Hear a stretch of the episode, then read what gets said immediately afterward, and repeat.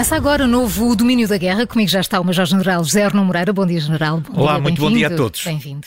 Para além da rádio, não se esqueça que também nos pode seguir em direto no YouTube, Facebook ou através do site do Observador. Vamos então olhar para mais uma semana de guerra. A Federação Russa publicou um novo conceito de política externa depois de manifestar a vontade de contribuir para a eliminação dos vestígios do domínio dos Estados Unidos no mundo. General Arno Moreira. É verdade. Que alterações podemos esperar com, com a adoção deste não, novo não conceito? Não podia ser mais uh, assertivo Exatamente claro isto. Sobre as suas intenções. Sim. Bom, este é um documento público.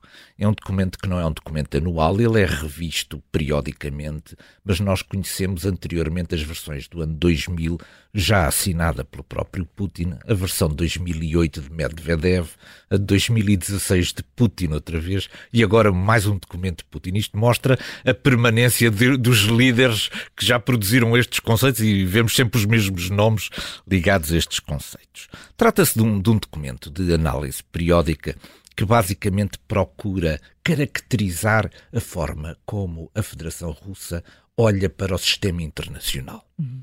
E, por outro lado, também validar o conjunto de prioridades que ela procura ter para uh, formatar, orientar a ordem internacional nesse sentido. Não há nada de muito extraordinário, nem muito nada de muito surpreendente neste documento. Este documento também é um documento público, ele está disponível, pode ser consultado por qualquer um de nós.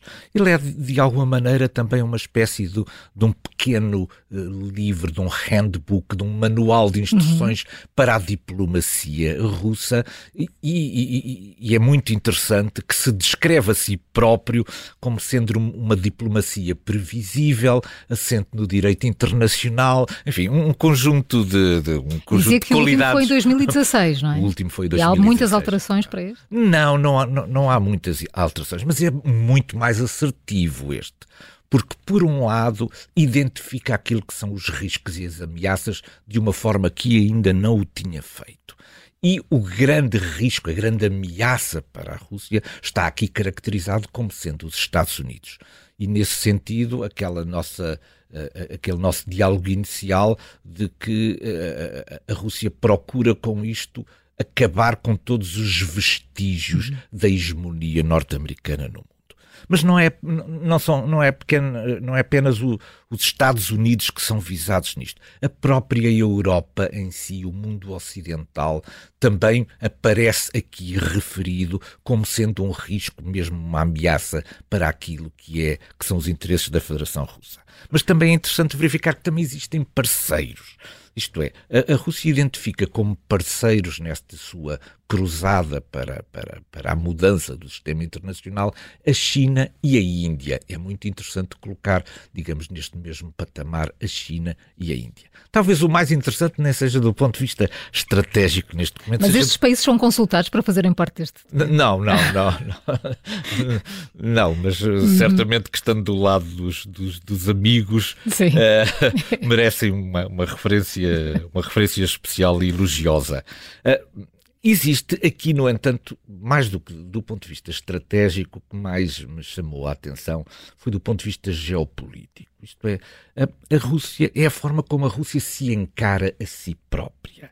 E ela encara-se a si própria, nunca o disse com esta clareza, como um Estado civilização. Isto é, como sendo aquilo que é o guardião das tradições da civilização hum. ocidental, que, enfim, foi perdendo as suas qualidades de acordo com a versão russa, e a Rússia transformou-se no guardião dessas tradições. E, portanto, há aqui uma outra visão geopolítica que certamente será explorada e que servirá certamente também de arma de arremesso contra aquilo que a Rússia chama as liberalidades decadentes do Ocidente. E, portanto, é muito interessante esta, esta, esta visão própria de de ser o guardião uhum. das tradições no, no, no, mundo ocidental. Esta, esta foi a semana das visitas. Depois da ida do primeiro-ministro espanhol à China, foi a vez de Ursula von der Leyen e de Emmanuel Macron. Entretanto, Zelensky foi à Polónia, Lukashenko a Moscou. Como é que devemos olhar para tantas visitas e em tão curto espaço de tempo? Isto é um cheirinho de paz, de negócios, dos dois? Pois, uh, tem, tem, tem, certamente um bocadinho de cada, de, de cada um desses ingredientes. Eu, eu achei muito interessante que uh, a BBC ontem tinha um título para esta visita que eu achei muito particular e muito bem caracterizado. Chamava-lhe a visita do bom polícia hum. e do mau polícia. Ora, uh, Macron seria o bom polícia, seria o homem do diálogo, da abertura, da disponibilidade europeia para a inclusão da China no processo de negociação da paz para a Ucrânia. Seria o homem que era que tinha capacidade de escutar, de dialogar, de encontrar soluções. Portanto, papel do bom, bom polícia. polícia. Enquanto que von der Leyen ia fazer o papel do mau polícia, porque ela era muito assertiva, ela tinha uma linha vermelha muito bem traçada, muito bem delineada, que dizia que há nesta situação um agressor e um agredido, e não podemos estar a misturar uma coisa com a outra. O agressor tem que ser condenado e o agredido tem que ser defendido. E, portanto, é muito interessante que esta, que na, na própria viagem de Macron seja incluído também a presença de von der Leyen. A China vai, portanto, ouvir duas perspectivas diferentes sobre a mesma Europa, uma mais aberta, digamos, a, a escutar aquilo que são as razões que a China terá certamente para dizer sobre esta questão, e outra bastante mais assertiva, pedindo uma definição da China em relação a este problema da agressão, que nunca eh, condenou e que, portanto, o que vamos aqui, de alguma maneira, assistir é um conjunto de recompensas que, que Macron está está, está disposto a atribuir e vê-se a enorme, a, eh, a, enorme delegação económica que o, que o acompanha, e por outro, por outro lado, von der Leyen a pedir uma maior firmeza uma da China em relação a isto. Quanto à China, eu acho que os vai escutar. Não vai ter uma mesa tão grande como aquela de Putin quando recebeu Scholz e quando recebeu Macron. Os vai escutar, mas não vai sair do sofá. Aquela expressão que nós aqui já uhum, utilizamos sim. anteriormente vai ficar à espera que haja desenvolvimentos que sejam interessantes e que permitam a sua intervenção oportuna. Entretanto, Zelensky também foi à, foi à, foi à Polónia. É, é, é, Nota-se que há aqui muita empatia, muita simpatia, uh, muito agradecimento aqui por parte de Zelensky em relação à Polónia. E tudo isso é merecido porque o apoio humanitário inicial da, da Polónia à Ucrânia foi extraordinário. Não foi apenas natureza oficial, foram as pessoas uhum. que saíram, que se organizaram para dar este apoio. Por outro lado, o apoio militar tem sido inexcedível. tudo aquilo que era reservas disponíveis na Polónia foram entregues ou estão a ser entregues à Ucrânia. E depois o, a, a, defesa da, da posição ucraniana junto das instituições das quais a Polónia também faz parte. A Polónia tem sido uma espécie de ponta de lança da, da Ucrânia, quer na União Europeia, quer na, na, na NATO, em defesa e no aceleramento, na desburocratização uhum. dos processos para que uh, a ajuda chegue. E, finalmente, tem um aspecto também que é muito importante, sem o qual esta guerra não poderia ter aguentado como aguentou até agora, que é, ela é a base logística de retaguarda de todo este conflito. A continuidade territorial existente entre a Polónia e a Ucrânia é que tem permitido que o, apoio ocidental chegue verdadeiramente ao território ucraniano. Sem esta disponibilidade de fornecer o seu território como base logística, o conflito ucraniano seria muito difícil de sustentar.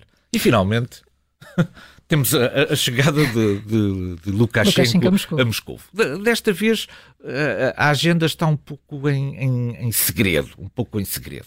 Mas a mim parece-me que estão aqui em causa duas, duas questões importantes. Em primeiro lugar, já nos tínhamos esquecido das armas táticas na, na, na, Ucrânia. Portanto, esta visita o que serve é para reavivar temas que foram lançados e que, entretanto, com a espuma dos tempos, se foram diluindo. Portanto, ela procura dar outra vez vigor a, a, a duas, a, a, dois acontecimentos importantes. Por um lado, o tal anúncio da colocação das armas nucleares táticas. Por outro lado, aquela, aquela, aquela afirmação de Lukashenko que estaríamos em tempo do armistício e de fazer uma espécie de um cessar-fogo. Eh, isso foi recusado por Moscou, mas como eu também já aqui uma vez disse, esta recusa é uma recusa uh, tácita, imediata, mas isto é um tema que, quando for, uh, quando for útil, será outra vez reavivado. há aqui um, um enorme problema, que é o desaparecimento político da Bielorrússia. O desaparecimento político da Bielorrússia, a sua autonomia como nação soberana está efetivamente em causa e todo o conjunto de ações que nós vemos por parte de Moscou tendem a aumentar a sua uhum. liberdade de atuação no interior da Bielorrússia e a retirar toda a capacidade de decisão por parte da Bielorrússia. Portanto, esse assunto será certamente discutido, mas não será naturalmente alvo de um comunicado oficial final. A semana passada falámos aqui no domínio da guerra dos avanços da Federação Russa em Bakhmut e também em Avdivka. Eh, como é que estão as coisas agora, General? Eh, que avaliação se pode fazer destes, desses avanços no último mês de março? O, nós estaríamos à espera, e aliás to, todos estivemos à espera durante estes meses todos, que aquele imenso reforço que, de, de, em meios humanos, em, em, em, combatentes, em soldados, que resultou daquilo que foi aquela mobilização forçada, apesar de parcial, que ela produzisse efetivamente no campo de batalha um uhum. conjunto de resultados muito visíveis não produziu. A verdade é que não produziu até o momento. É claro que uh, ela conseguiu, de alguma maneira, parar a iniciativa ucraniana. Isso conseguiu, efetivamente. Mas todos nós que estávamos à espera de uma resposta da Federação Russa que se traduzisse num conjunto de ganhos territoriais significativos, uhum. aproveitando, portanto, o, o ter ganho outra vez a iniciativa, a verdade é que isso não aconteceu. Com exceção daquilo que são os avanços em Bakhmut, terá cerca já de 80% da cidade dominada. Eh, eh, em Avdivka continuam os combates, não é certo ainda que os ganhos sejam de natureza significativa, mas nós já temos os resultados de fevereiro, de, de, de, de março. Nossa. Os resultados de março dizem-nos o seguinte: em março, a, a, Federação Russa conquistou 70 km quadrados de território ucraniano. Isto é um número absolutamente... Num mês, 70 Num mês, 70 km quadrados de território. Isto representa uma conquista de 0,01% desde o final de fevereiro.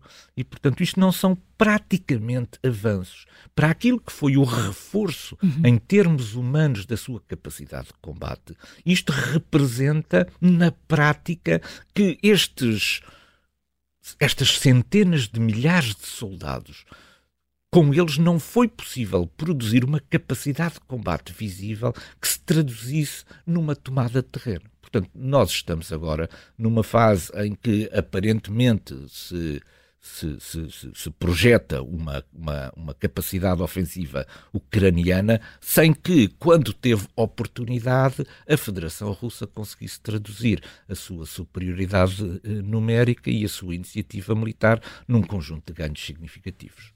A Aliança Atlântica comemorou esta semana 74 anos, recebeu um novo Estado-membro, a Finlândia. Tenho várias perguntas, General que desafios enfrentam agora os envolvidos neste processo, todos os envolvidos, eh, e o que esperar como reação da Federação Russa, porque a NATO encostou-se ainda mais à Rússia. Pois é, encostou-se de, de, que maneira? Duplicou praticamente a sua, a sua fronteira com, com, com a Federação Russa. Eu julgo que esta adesão traduz eh, talvez três sentimentos. Vamos, vamos uhum. sintetizar isto em três sentimentos. O primeiro sentimento é o sentimento de alívio pela Finlândia, porque eh, em face daquilo que foram as, as, as, as, as proclamações imperiais por parte da Federação Russa, a Finlândia, que já fez parte do Império Russo eh, sentiu-se naturalmente atemorizada por isto. E este foi um processo longo, ainda por cima muito dificultado por parte da Hungria e por parte da Turquia, e perante esta ameaça, a finalmente a adesão formal para a Finlândia traduz-se num certo alívio. Ela finalmente é acolhida dentro do grande guarda-chuva de segurança da Europa, que é a NATO. Por outro lado, um papel também de, de uma, uma, grande satisfação para a NATO. Uma grande satisfação porque a, a NATO, por um lado, ce, celebrava os seus 74 anos de existência, neste sentido este foi um presente, e é um presente porquê? Bem, em primeiro lugar porque a, a, a NATO tem esta filosofia de, de que aliás existe desde, desde a sua criação, da porta aberta. Isto é, não é uma aliança fechada, não é um clube de amigos fechado, não. Ela está aberta a novas adesões. Ora, as novas adesões o que é que significam? Significam, do ponto de vista político, que ela continua viva e do ponto de vista estratégico significa que os países continuam a reconhecer na aliança um, um excelente instrumento para as suas atividades de segurança e defesa. E, portanto, neste sentido, a NATO sentiu-se rejuvenescida também com esta adesão. Agora, em relação à Rússia, bom, em relação à Rússia, há aqui um. Houve primeiramente um certo sentido de desvalorização do assunto, mas Shoigu já veio dizer que irá responder. Uhum. Bom, na verdade, esta resposta ainda estamos para ver, porque em face daquilo que é o seu empenhamento neste momento nas operações militares na Ucrânia, não parece credível que ela tenha neste momento capacidade de inventar agora aqui um conjunto significativo de forças que possa colocar na fronteira com a Finlândia. Mas há aqui também alguns desafios. O primeiro desafio é o da segurança da Finlândia. Ganhamos neste momento responsabilidades uhum, pela segurança e pela, pela, pela integridade do território uh, finlandês. É claro que enquanto a ameaça russa não se concretizar junto às fronteiras, com o posicionamento de forças, nós temos aqui algum tempo. Mas, eventualmente, se esse posicionamento de forças uh, uh, junto da fronteira finlandesa for significativo, então a NATO não poderá deixar também de deslocar forças avançadas para junto da fronteira com, com, com, com a Rússia. Mas foi, na verdade, o grande acontecimento geoestratégico desta semana.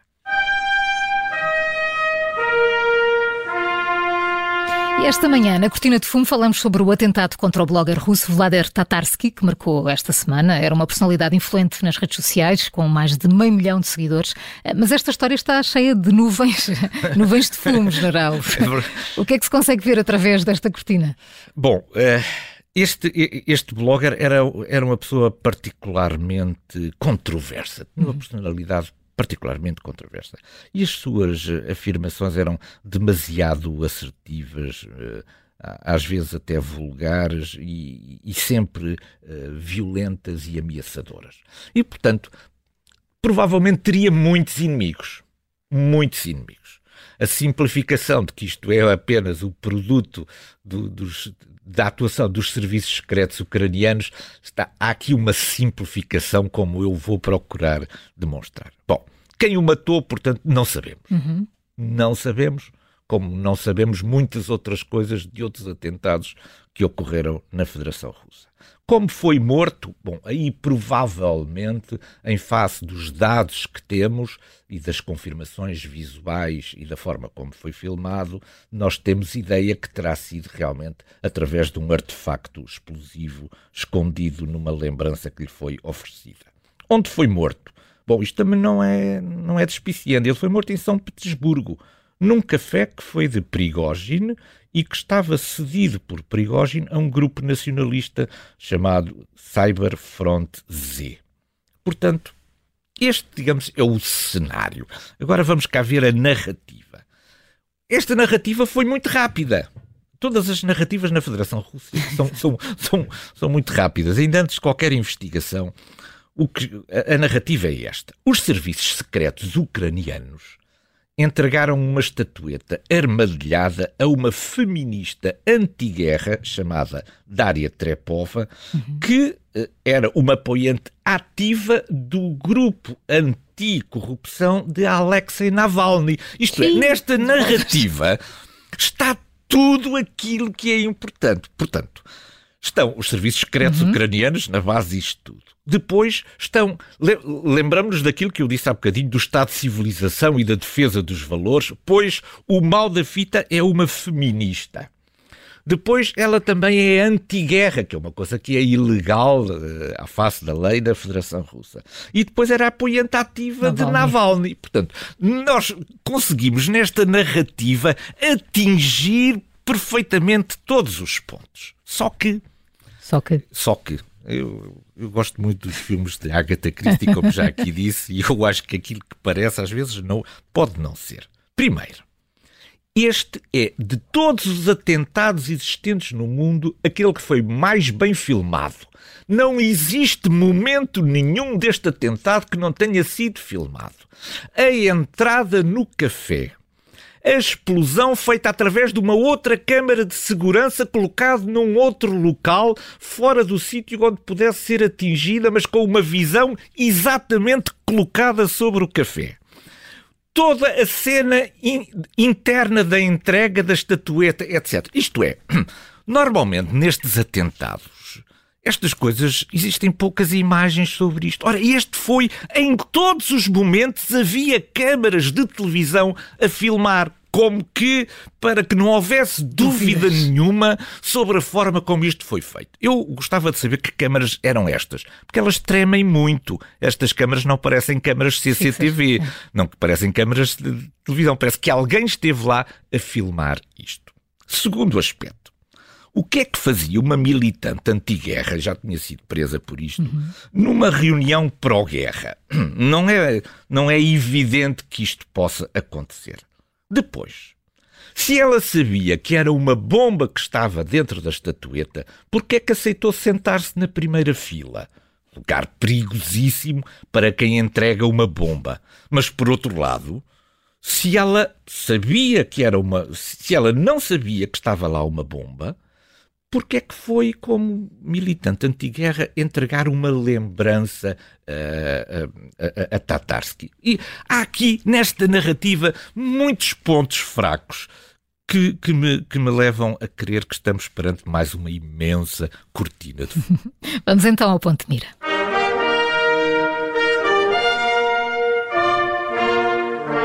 Moscou vai certamente aproveitar a visita de Lukashenko, falávamos há pouco, para fazer evoluir o tratado da União Estadual entre a Rússia e a Bielorrússia. Hoje o nosso ponto de mira é precisamente sobre isso, sobre esse tratado. Uh, o que é, general, e que perspectivas de evolução se colocam? É, este, este tratado merece alguma atenção da nossa, da nossa, da nossa Temos parte. dois minutos, general. Muito bem. Ele é um tratado da era eh, pós-soviética.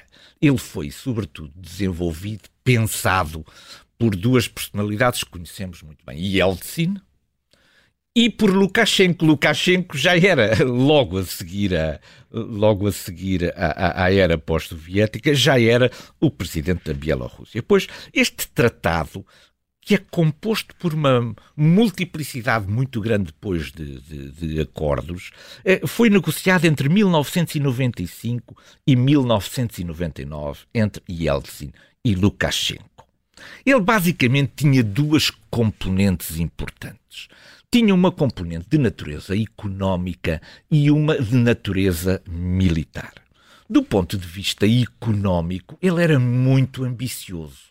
Pretendia, por exemplo, uma união económica, um bocadinho à semelhança da União Europeia, entre a Bielorrússia e a Rússia, que facilitasse aqui uma espécie de um grande mercado único entre as duas uh, repúblicas. No entanto, não, não apenas isso nunca avançou, como também a ideia de uma uh, moeda única, de uma união monetária, também não se concretizou. Isto é, naquilo que eram as expectativas da Bielorrússia, isto não avançou nada do ponto de vista militar, é que isto avançou, porque era isto que correspondia às expectativas por parte de Moscou.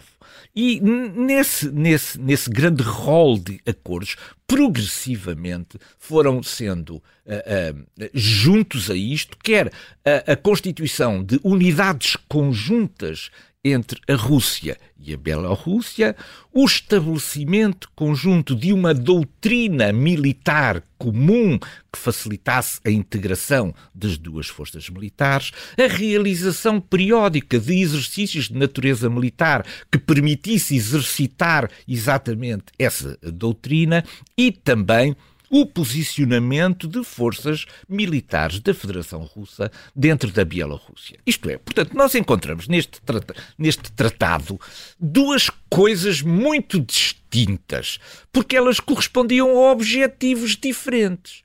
Para a Bielorrússia era fundamental ter acesso ao mercado da Federação Russa. E para isso era importante apostar na parte económica. Mas essa foi a parte que não avançou. A única que avançou verdadeiramente neste tratado foi a parte militar, porque isso correspondeu a um abraço muito apertado por parte das forças militares e por parte de Moscovo em relação à Bielorrússia. E, portanto, eu julgo que se, se Lukashenko fizer hoje em dia, digamos, aquilo que é um aquilo que se costuma chamar o balanço desta união, esse balanço está a ser trágico para a Bielorrússia. General José Arno Moreira, muito obrigada por mais muito um obrigado, da Guerra. Boa Páscoa. Boa Páscoa Até para sexta. todos. Obrigado.